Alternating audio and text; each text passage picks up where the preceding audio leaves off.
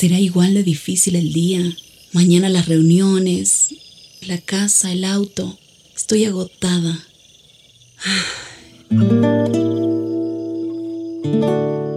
No importa cuántas cosas me hayan angustiado hoy. Me acercaré a Él porque Él tiene descanso para mi alma y mi mente. Cuando mi corazón está tranquilo, puedo escuchar su voz en quietud y confianza. Mi fortaleza está en descansar en Dios. Ven a descansar.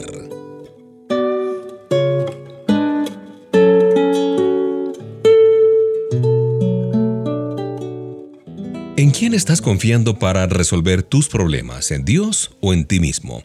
Antes de contestar, leamos lo siguiente que está en Isaías 26:3. Tú guardarás en perfecta paz a todos los que confían en ti, los que concentran en ti tus pensamientos. Para los que son justos el camino no es empinado ni accidentado. Tú eres Dios, haces lo que es justo y allanas el camino delante de ellos. Bueno, qué gran promesa, ¿no es cierto? Si deseas mantener un estado de ánimo tranquilo, Vive de acuerdo con este principio. Haz lo mejor que puedas y confíale el resto a Dios. Algunos de nosotros crecimos con la idea de que no es correcto disfrutar cuando tenemos problemas, eh, sino más bien preocuparnos y sentirnos algo miserables. Sin embargo, el apóstol Pablo aborda esto. No tengas miedo de tus enemigos. Si se comportan con valentía, Dios les dará el triunfo. Satanás no sabe qué hacer cuando no puede contrariarte, pues le quitas de las manos un arma poderosa. Una vez que confías plenamente en Papá Dios, ya no estás a merced de las circunstancias, ni de otras personas, ni de tus emociones y limitaciones. Es útil recordar que siempre ha habido tiempos como estos. La pregunta no es ¿vendrán problemas? Es más bien ¿cómo lidiar con ellos? Bueno, la palabra de Dios dice, solo los que creemos podemos entrar en su descanso. Cuando las cosas van mal, no vayas mal con ellas. Sigue la dirección de Papá Dios. Afírmate en su palabra, luego descansa en Él y confía en que Él obrará en tu favor. Un abrazo de Mauricio Patiño Bustos, ya la música nos acompaña.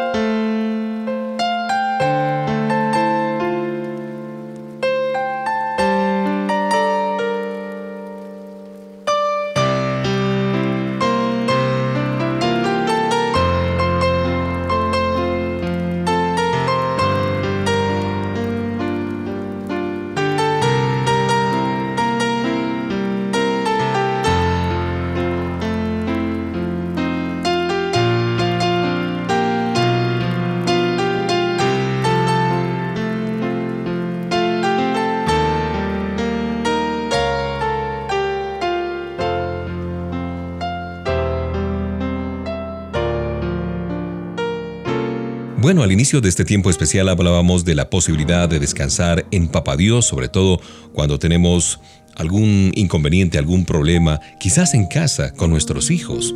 Como padres hay tres cosas que le debemos a nuestros hijos. La primera es amor.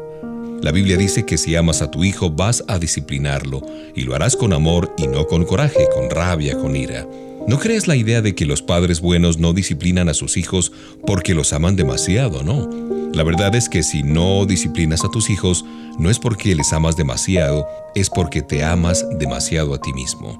Una encuesta de Gallup reveló que más del 90% de los graduados de la escuela secundaria hubieran deseado que sus padres y maestros los hubieran amado lo suficiente como para disciplinarles más y exigir más de ellos. Como el agua, seguimos el camino de menos resistencia. Es que claro, es mucho más fácil hacernos de la vista gorda, evitar la confrontación, enterrar nuestra cabeza en la arena y aspirar a que todo mejore, que sufrir el dolor de disciplinar a un hijo que amamos. La Biblia dice porque el Señor disciplina a los que ama, como corrige un padre a su hijo querido. Proverbios 3:12. Permite que tu mente asimile bien esto. El mejor y más sabio de todos los padres es Dios. Él no solo ama, Él es amor. Sin embargo, leemos aquí que nuestro Dios amoroso es un Dios que disciplina. Cualquier padre que se niegue a disciplinar a sus hijos en realidad cree que es mejor padre o madre que Dios. El amor siempre hace lo que es mejor para la otra persona. Y hay momentos cuando el amor exige disciplina y entrenamiento. No corregir a un hijo es no quererlo, dice Proverbios 13:24. Piensa en esto mientras disfrutas de la música.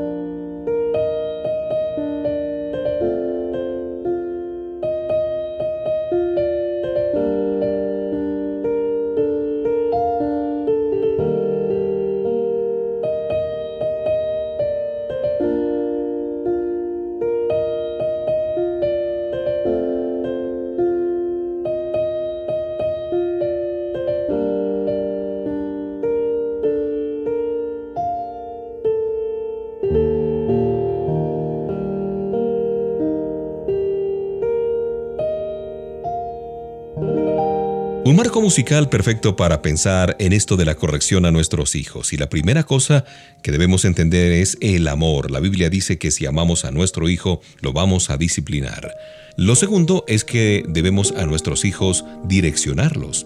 La Biblia dice la necedad está ligada con el corazón del muchacho, mas la vara de la corrección la alejará de él.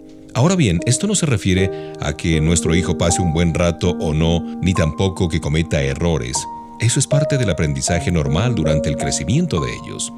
La Biblia, la palabra de Dios, está hablando de la necedad. Esta palabra tiene varios significados, entre ellos falta de madurez, carencia de sabiduría o una inclinación a rebelarse contra las normas. Si amas a tus hijos, les vas a enseñar que la vida está fundamentada en las reglas. Si las obedeces tienes éxito y si no lo haces, sufres. Por ejemplo, si detienen a tu hijo por manejar a exceso de velocidad, la policía no se lo va a dejar pasar.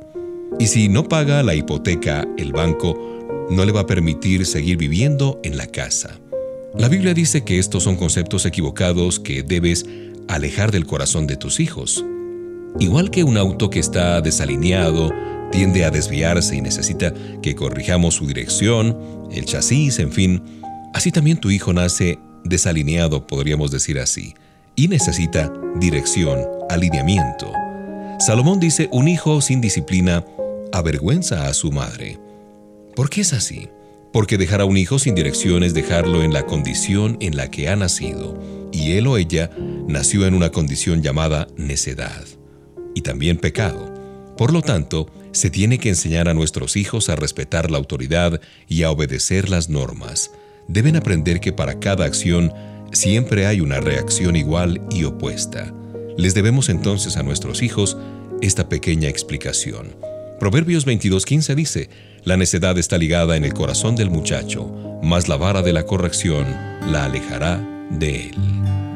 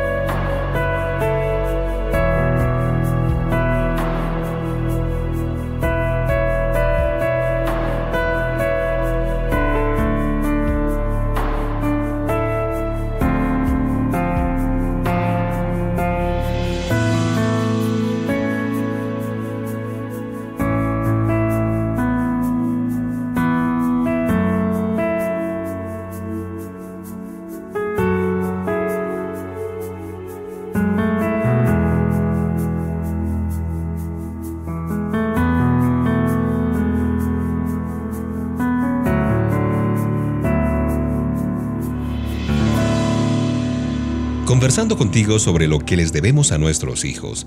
En primer lugar, es amor. La Biblia dice que si amamos a nuestros hijos, los vamos a disciplinar. Lo segundo es la dirección. La Biblia manifiesta que la necedad está ligada al corazón del muchacho, más la vara de la corrección la alejará de él.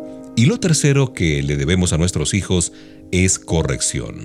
Muchos padres cometen el error de siempre decirles a sus hijos que están equivocados en lugar de tomar el tiempo para explicarles cómo corregirse y mantenerse en lo correcto. La corrección bíblica incluye las dos acciones. La primera bienaventuranza extra bíblica para todos los padres es bienaventurados los balanceados. Cuando vigilas a un niño pero nunca juegas con él, estás fuera de balance. Presta mucha atención a lo que escribió el sabio Salomón. Corrige a tu hijo y te dará descanso y dará alegría a tu alma. El verbo corregir significa castigar, reprender y traer de vuelta al buen camino. Siempre recuerda que la disciplina es como una espada de dos filos. No solo sirve para corregir a los niños cuando están haciendo mal, sino para dirigirlos a la forma correcta. Y obtendremos mejores resultados del refuerzo positivo que lo que obtendremos con el refuerzo negativo. Entendamos esto, nuestro trabajo es criarlos para que alcancen madurez. Cuando hacemos eso, su felicidad está garantizada. Entonces podemos dejar de competir para ganar el concurso de la popularidad de nuestros hijos. Ellos siempre te van a amar, pero hay momentos en los que definitivamente no les vas a caer muy bien. no te desanimes. Esto también pasará. Simplemente sigue administrando la dosis apropiada de cuidado y disciplina. Y con el tiempo le vas a caer bien otra vez a aquel hijo, a aquella hija. Y lo más importante aún, cuando ellos y ellas crezcan, se casen y tengan hijos, tendrán un ejemplo a seguir y un plan para el éxito, la palabra de Dios. Proverbios 29, 17 nos afirma y nos subraya, corrige a tu hijo y te dará descanso y dará alegría a tu alma.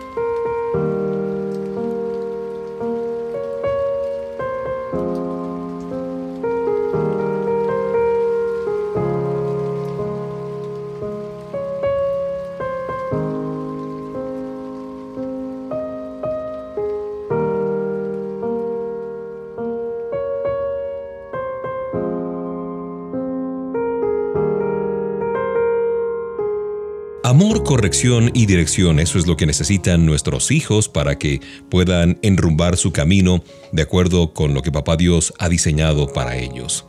Y por eso es importante señalar aquí que debemos ser humildes y pedir dirección a Papá Dios. Hay una porción en Daniel 4:34 que dice, yo alcé mis ojos al cielo y mi razón me fue de vuelta. Caernos es malo, pero caernos y no pedir ayuda o negarnos a arrepentirnos de nuestros pecados es peor que la caída misma. Que nuestros hijos también sepan que cometemos errores y humildemente cuando sea necesario admitirlos delante de Dios y delante de ellos. Quizás te sientas demasiado avergonzado como para dejarles saber a nuestros hijos que nos hemos equivocado. ¿Acaso tu imagen pública es tan importante que estás dispuesto o dispuesta a continuar en tu lamentable condición? ¿Estás tan engañado que te niegas a reconocer que necesitas a Dios? Bueno, eso es el orgullo. La verdad es que si hubieras pedido ayuda antes, ya te habrías levantado y proseguido tu vida. Sin embargo, la buena noticia es que no es demasiado tarde para arrepentirnos y reconocer como padres nuestra necesidad de Dios. Cuando el rey Nabucodonosor lo hizo, el Señor le devolvió la razón y el juicio y le restauró a su reino, y lo mismo puede ocurrir con cada uno de nosotros.